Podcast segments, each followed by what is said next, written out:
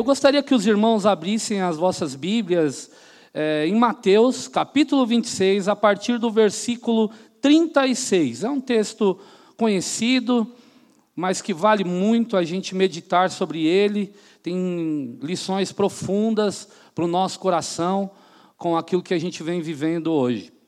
Mateus, capítulo 26, versículo a partir do versículo 36, nós vamos ler até o versículo 46, é o texto que conta é, a história ou conta quando Jesus vai ao Getsemane orar. Eu posso estar lendo, os irmãos encontraram? Amém? Glória a Deus. Em seguida, Jesus foi com eles a um lugar chamado Getsemane e disse aos discípulos: Sentem-se aqui, enquanto eu vou ali orar. E levando consigo Pedro e, dois, e os dois filhos de Zebedeu, começou a sentir-se tomado de tristeza e de angústia. Então lhes disse: A minha alma está profundamente triste até a morte. Fiquem aqui e vigiem comigo. E, adiantando-se um pouco, prostrou-se sobre o seu rosto, orando e dizendo: Meu pai, se é possível, que passe de mim este cálice. Contudo, não seja feita, não seja como eu quero, não seja como eu quero, e sim como tu queres. E voltando para os discípulos, achou-os dormindo, e disse a Pedro: então, nenhuma hora vocês podem, vocês puderam vigiar comigo. Vigiem e orem para que não caiam em tentação. O espírito, na verdade, está pronto, mas a carne é fraca. Retirando-se pela segunda vez, orou de novo, dizendo: Meu pai, se não é possível que este cálice passe de mim sem que eu o beba, faça-se a tua vontade. E voltando, achou-os outra vez dormindo, porque os olhos deles estavam pesados. De, de Deixando-os novamente, foi orar pela terceira vez, repetindo as mesmas palavras. Então voltou para os discípulos e lhes disse: Vocês ainda estão dormindo e descansando. Eis que é chegada a hora e o filho do homem está sendo entregue nas mãos de pecadores. Levantem-se, vamos embora. Eis que o traidor se aproxima. É um texto conhecido que trata sobre a vida de Jesus, momentos ou dias antes da sua crucificação e sua ressurreição. É fato que na vida temos passado por grandes momentos de pressão. É, somos, pressionado de, somos pressionados de todos os lados. É, a grande questão é o que a pressão pode proporcionar a nós. A grande questão é o que a pressão pode provocar dentro de nós.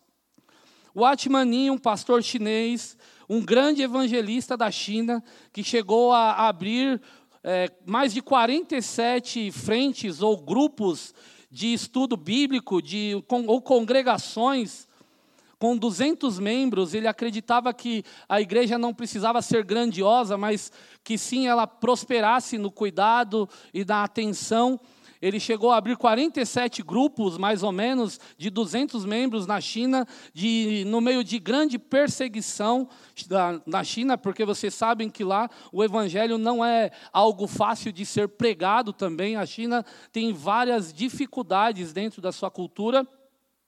Ele vai dizer que se um cristão não sabe o que é pressão, o que é pressão ele não tem conhecimento do que seja poder é muito interessante porque ele trata a pressão de vários aspectos: a pressão social, a pressão familiar, a pressão do ministério, a pressão espiritual, a pressão do pecado. Independente de como você esteja ou como você olhe para a vida, em algum momento você vai se deparar com a pressão. Em algum momento a pressão vai atingir a sua vida. Em algum momento você vai ser pressionado de alguma forma. É impossível alguém passar a vida inteira e não ser pressionado por nada ou por ninguém. É impossível. Se eu pedir para alguém levantar as mãos aqui, com certeza alguém levantará suas mãos e dirá: Eu estou passando por uma pressão no meu trabalho. O jovem começa cedo a sentir a pressão nos seus estudos. Por quê? Porque ele precisa passar de ano.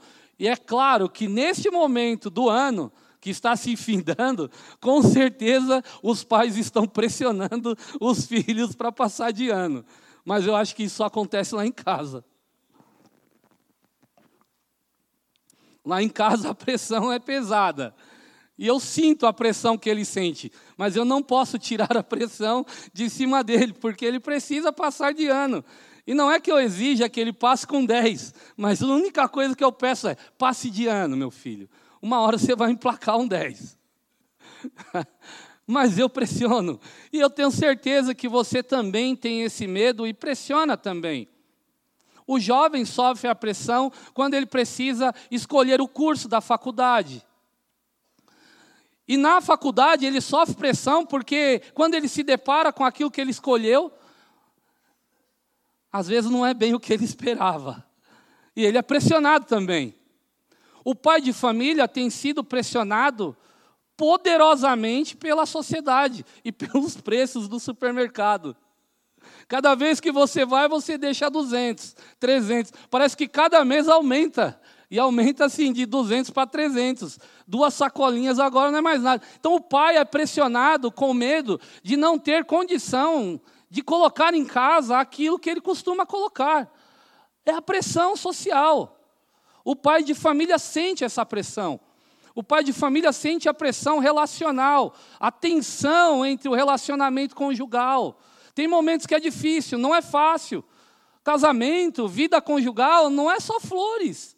Você que está pensando em casar, não se iluda com as novelas. E eu espero que você não assista a Rede Globo. Mas pode assistir também. Não tem problema. Porque as novelas são um pouco pesadas. E parece que cada vez estão pegando mais pesado lá. Mas eu acho que essa pressão ela pode ser algo produtivo. Além de, de, toda essa pressão, quando você entra no mercado de trabalho, você é pressionado. No trabalho, parece que o volume de, de desafios ou de projetos tem aumentado cada vez mais. Porém, o prazo de entrega desses projetos tem encurtado cada vez mais também. Você ganha um projeto grandioso que vai gerar lucro para a empresa, mas o prazo para a entrega desse projeto é cada vez mais curto. É desafiador, é pressiona, pressiona realmente. Dentro das empresas, tem muitas investindo em treinamentos, em cuidados pessoais. Estão, estão contratando empresas que cuidem do psicológico das pessoas que estão estourando o tempo todo. Cada vez mais nós estamos sentindo esta pressão social, esta pressão no mundo empresarial. O empresário, você não pense que é só ganhar dinheiro, porque quando o faturamento cai, o coração dele se desespera, porque ele pensa nas pessoas que estão com ele também. E possivelmente, se houver corte, é mais uma família desempregada. Não é simplesmente caiu o faturamento, eu vou deixar de ser rico. É uma pressão constante de todos os lados. Todos nós sentimos pressão, de alguma forma. O cara que trabalha com vendas, rapaz, as metas são cada vez maiores. E não é que o cara não goste de desafio, é que está cada vez mais escasso no mercado os compradores também. Então o cara é pressionado a cada vez criar formas e métodos para que essa pressão se alivie. A grande questão sobre a pressão e a vida é o que você vai fazer com a pressão. O que você vai fazer com essa pressão? Não é que você vai abrir mão dela, porque ela é constante. Não há como fugir, ela vai te pressionar. De alguma forma você vai ser pressionado. É o que você vai fazer com a pressão. Como reagir à pressão? As pessoas lá fora são instruídas a fazer o quê? Abre mão, deixa para lá. Vai por outro caminho, desista de tudo. Pare. Estagne a sua vida. Ministerialmente, existe uma pressão poderosa que vai produzir em nós criatividade, que vai produzir em nós sabedoria, porque cada vez mais você precisa estudar, buscar em Deus, para que você consiga transformar essa pressão em algo para o reino. Ou você acha que os pequenos grupos são fáceis de serem liderados? Ou os ministérios da igreja são fáceis de serem orquestrados? Para que o louvor estivesse aqui, a Elisete e o Samuel não tem momentos de pressão. Para que a oração esteja continuamente buscando ao Senhor. As irmãs, a Silvana, a Cris, que estão à frente, não estão o tempo todo sendo pressionadas dentro dela mesma. Não é que o pastor desce uma ordem lá de cima e gera uma pressão. Não, não é isso. Dentro de nós nós geramos essa pressão porque queremos que o reino prospere, que as coisas aconteçam. O líder quer que a confraria cresça, quer que o liderado esteja bem, e todas essas condições onde estamos inseridos gera pressão. Mas o que devemos fazer com a pressão? Essa é a grande questão, como se comportar diante desta pressão? Jesus aqui está inserido em um contexto que gerou dentro dele uma pressão poderosa. Se você olhar o capítulo 26 inteiro, ele vai conduzindo Jesus ao momento de pressão, que leva Jesus ao Getsemane. Se você olhar o capítulo, os versículos de 6 a 13, uma mulher chega e unge os pés de Jesus, mas pouco antes, Jesus fala que vai ser crucificado e morto. Olha que pressão emocional. Em um momento ele está dizendo: Eu vou sofrer, eu vou passar, eu vou padecer por muitas coisas, eu vou ter angústias, eu vou carregar sobre mim o pecado de toda a humanidade. Logo em seguida vem uma mulher e unge ele com um nardo puro, algo valioso.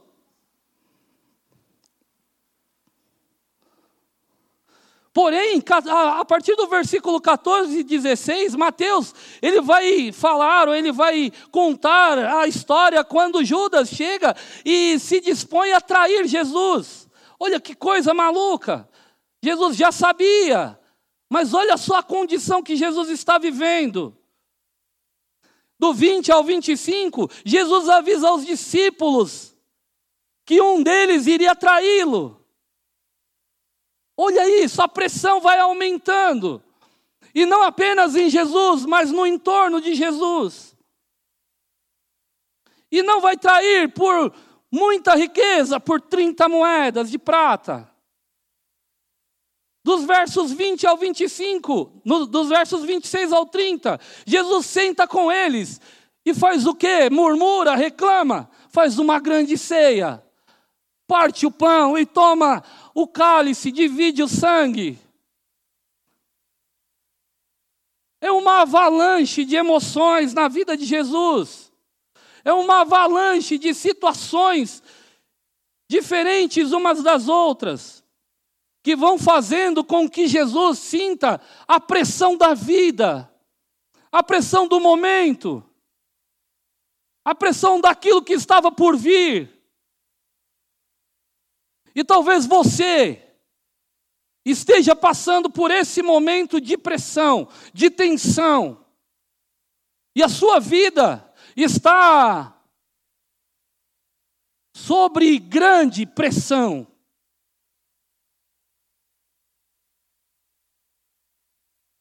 Você pode olhar para o momento que você está vivendo e abrir mão de tudo, mas você pode pegar essa pressão e fazer como uma grande Maria Fumaça, ou um grande barco a vapor. Porque se a pressão ela, ela se, se, se dissipa dentro de uma casa, ela não gera nada. Mas se ela tiver pressionada dentro de um como é que chama? Fugiu agora a palavra. Dentro de um daqueles lugares onde acende o fogo e a água se dissipa. Dentro de um grande forno. Caldeira, verdade, Miguel. Aí, pastor, você está querendo me derrubar. O Miguel me levantou aí, hein? Dentro de uma grande caldeira, essa pressão vai se tornar poder.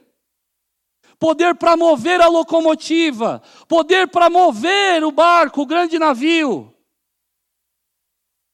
Então é essa pressão, este momento que Jesus está vivendo, que ele precisa tomar atitudes e decidir o que ele vai fazer com isso. E não é fácil, porque este momento revela a humanidade, traz para fora as nossas fragilidades. Jesus não omite elas. Você vai observar que Mateus 26, 36, o primeiro versículo, Mateus vai dizer que Jesus vai ao Getsemane. Porém, Lucas 22, 39 vai dizer que Jesus foi para o Monte das Oliveiras como de costume.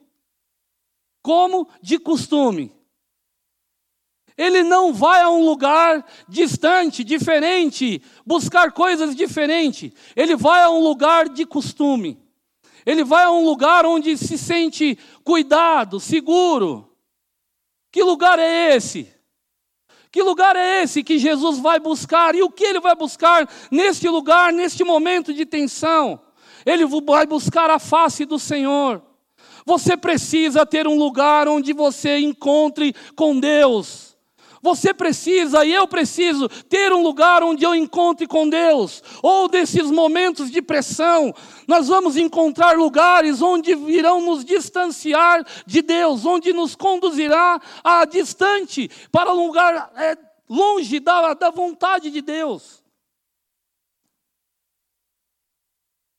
Você provavelmente está agora pensando em um lugar aí na sua mente. Jesus tinha certeza do lugar. O lugar era na presença de Deus. Ele costumava se retirar para orar. Aquilo não era algo novo para ele. Marcos 1:35, Jesus levanta-se bem cedo e vai para um lugar deserto orar. Um lugar onde Jesus costumava ir. Lucas 5:16, Jesus retira-se para os desertos para orar. Lucas 6,12, Jesus orou a noite inteira para escolher os seus discípulos.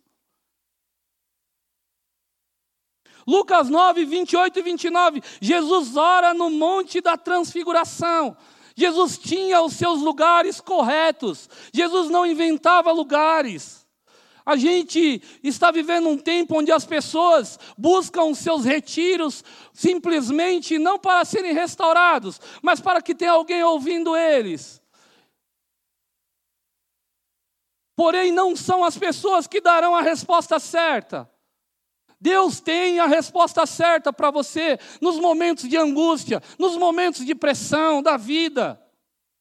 Porque a pressão se funde à vida. E só em Deus, só no lugar de encontro com Deus, você vai ter a resposta certa para seguir adiante. Jesus tem um lugar certo, um lugar de costume. Eu não sei qual é o seu lugar, talvez seja a sua confraria, na comunhão com os irmãos, orando, buscando a Deus. No culto de domingo, este é um lugar de encontro com Deus, este não é um templo bonito, mas um lugar onde Deus vem e fala conosco e nos dá uma direção nos momentos de pressão da vida. Você vai ver em Mateus 26, 37 e 38. Agora, Jesus deixa os nove e logo em seguida deixa os três e vai sozinho falar com Deus, orar a Deus. Jesus dá mais um sinal que existem momentos que você vai ter que ter um encontro solitário com Deus. Ninguém vai poder ir com você nos lugares onde Deus quer te levar. Você não será restaurado ouvindo a opinião dos outros ou esperando algo daqueles que andam contigo. Você vai ter que amadurecer na hora da pressão e tratar diretamente com seu Criador. Você vai ter que ir ao altar solitário, buscar a Deus, buscar o refrigério necessário para continuar a caminhada. Mesmo que aquilo que vem pela frente seja algo angustiante, você vai precisar ter os seus momentos solitários com Deus.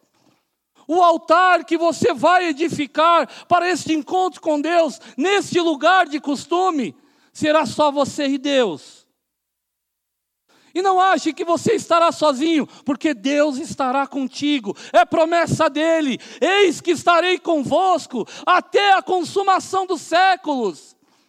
Aleluia! Deus está contigo, você não está só. Deus está te chamando hoje, nesta manhã, neste momento de pressão que você está enfrentando na sua vida para buscar a Ele. Não significa que você não tem comunhão com os irmãos, mas você precisa ter comunhão com o seu Criador. O mandamento principal Existe uma ordem. Primeiro, você tem comunhão com Deus, e depois você tem comunhão com os irmãos. Lugar de comunhão com Deus, lugar de comunhão com os irmãos. Primeiro com Deus, depois com os irmãos. A comunhão genuína só é gerada em uma confraria ou dentro de uma comunidade, se essa comunidade tem a sua comunhão firmada em Deus primeiro. Porque tudo aconteceu e foi orquestrado ontem, daquela maneira tão maravilhosa, porque nós estamos buscando a comunhão com Deus. Não vai me dizer que não houve pressão para que tudo acontecesse. Houve sim, mas o altar está edificado e o Senhor continua sendo nosso Deus. Aleluia! Glória a Deus! Nos momentos de solidão, busque a Deus, Ele vai estar contigo neste lugar. Crie um lugar comum entre você e Deus. Ninguém vai contigo mas você não vai estar sozinho. Ninguém vai contigo, mas você não vai sentir a solidão da vida. O Espírito Santo sempre terá o calor para a sua alma, para o seu coração. Mateus 26, 39, Jesus prostra-se, prostra teu rosto em terra e ora. E ora, buscando a Deus. Mas Ele é Deus, porque Ele ora? Porque a oração é a única maneira de você ter contato com o seu Criador. Eu estou para ver alguém que é íntimo de alguém que não conversa com esse alguém. Existe intimidade quando você não conversa. É muito mais fácil você criar barreiras e falsas impressões desta pessoa se você não tem um diálogo com ela. Você pode olhar para mim e dizer: esse cara é bacana, ele dá risada o tempo todo. Mas no meu mais profundo, eu posso ser o cara mais egoísta do mundo. Porque você não conversou comigo, você está espelhando aquilo que você vê. Você precisa orar. A oração, ela move montanhas. Isso é um fato, não é um jargão. A oração tem poder, a oração transforma as situações, mas antes a oração transforma você. A oração me transforma. A oração, ela é a fonte da vida cristã. A oração é a fonte da vida ministerial. A oração é a fonte de um casamento saudável. Um casal que não ora é um casal que vive em conflito. Filhos que não oram têm grande potencial a se distanciar da presença de Deus. Jovens que não oram podem até ser engraçados, mas são ocos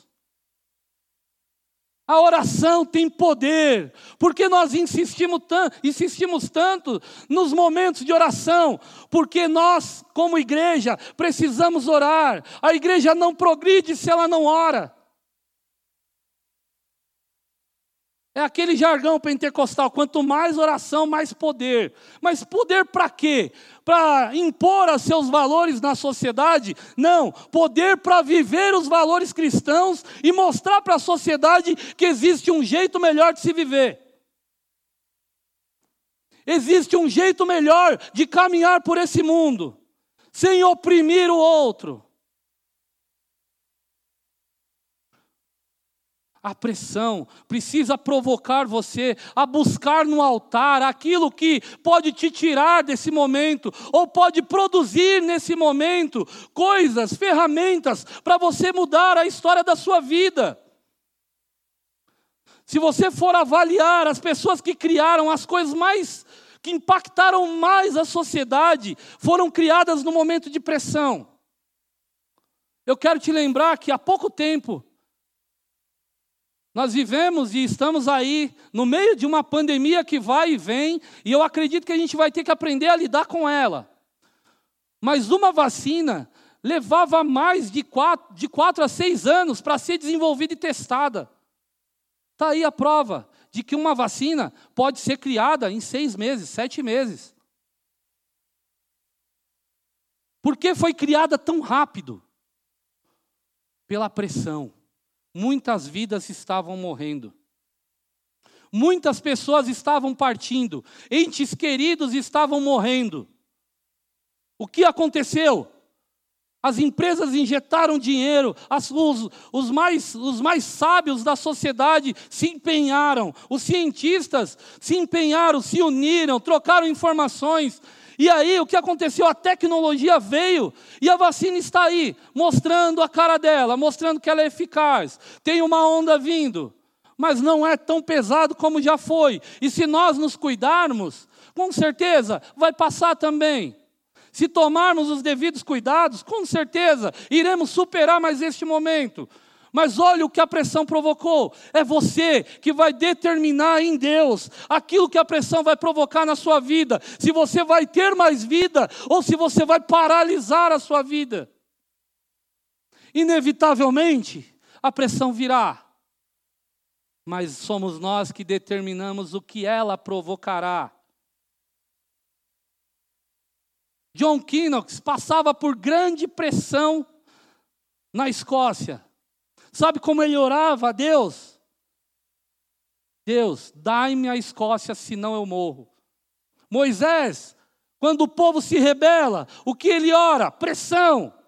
Deus, salva esse povo, Deus, tem misericórdia deste povo.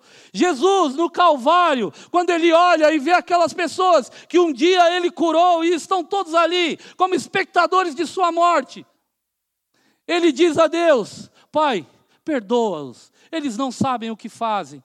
A pressão é natural da vida, mas quem determina o que ela vai provocar somos nós. Jesus estava no meio da pressão. A primeira atitude foi para um lugar comum, onde ele já tinha é, intimidade, que ele já sabia que Deus estaria lá. Segundo, ele entendeu que tem coisas que você vai ter que ir sozinho no altar e encontrar com o Deus da sua salvação.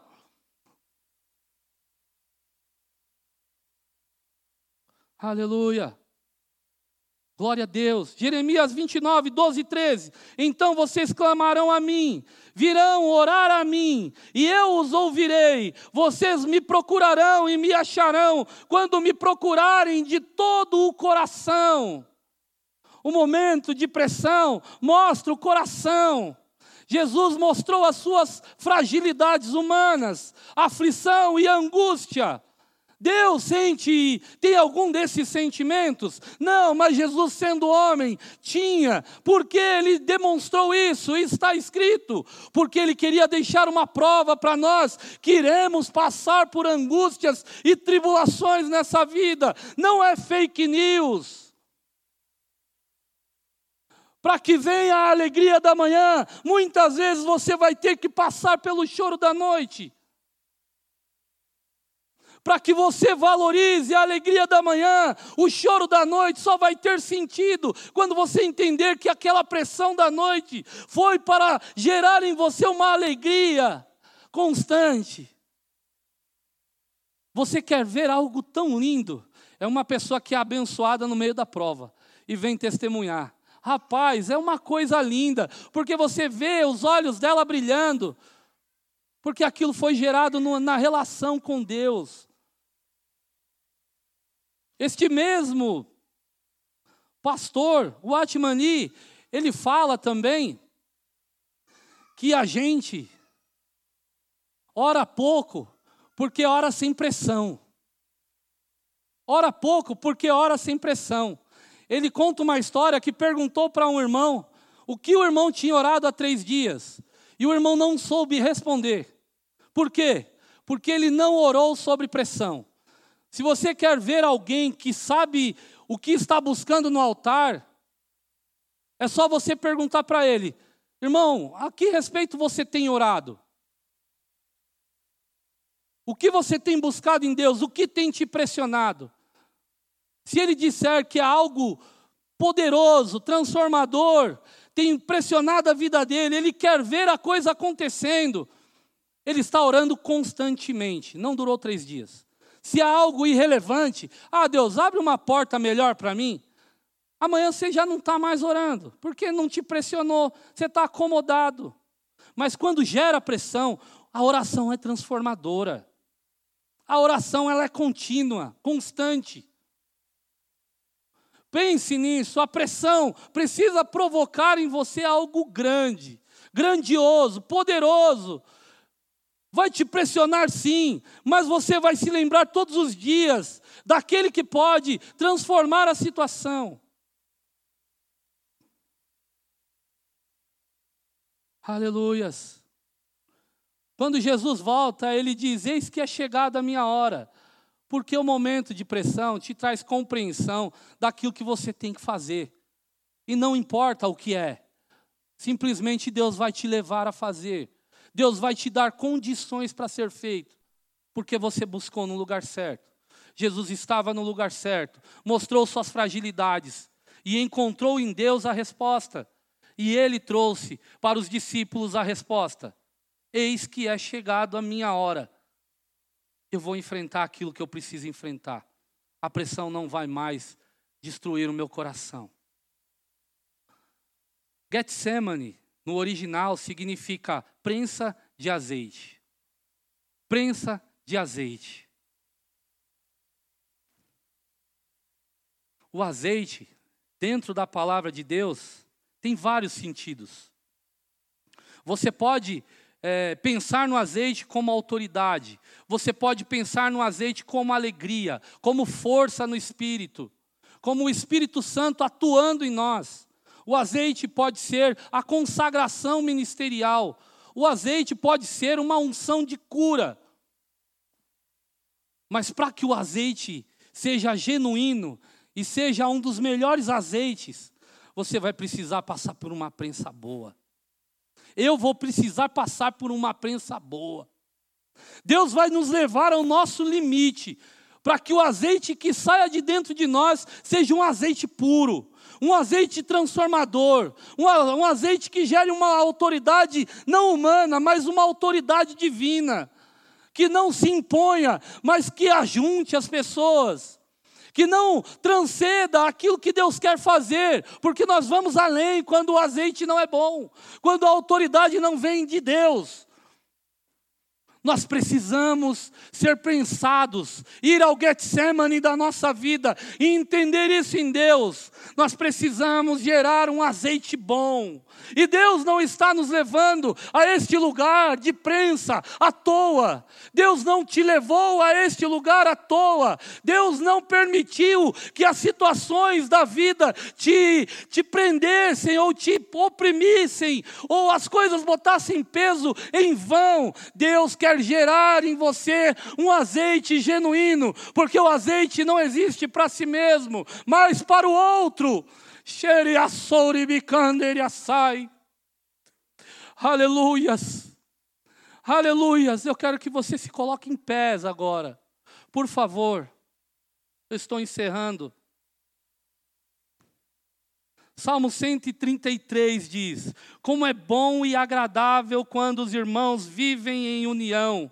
É como óleo precioso derramado sobre a cabeça que desce pela barba, a barba de Arão, até a gola das suas vestes. É como o orvalho do irmão quando desce sobre os montes de Sião. Ali o Senhor concede a bênção da vida para sempre. O azeite gera vida.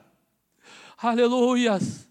O azeite gera vida a prensa, o Getsemane que estamos enfrentando socialmente, dentro da nossa família, é para gerar vida.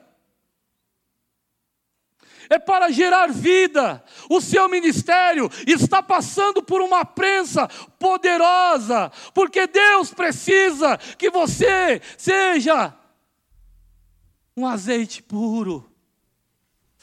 Deus te chamou para curar. Deus te chamou para transformar vidas. O seu ministério não é para ficar estagnado, o seu ministério é para alcançar. Deus quer te potencializar nesta manhã. Aleluias, aleluias, aleluias. Deus quer potencializar o seu ministério nesta manhã.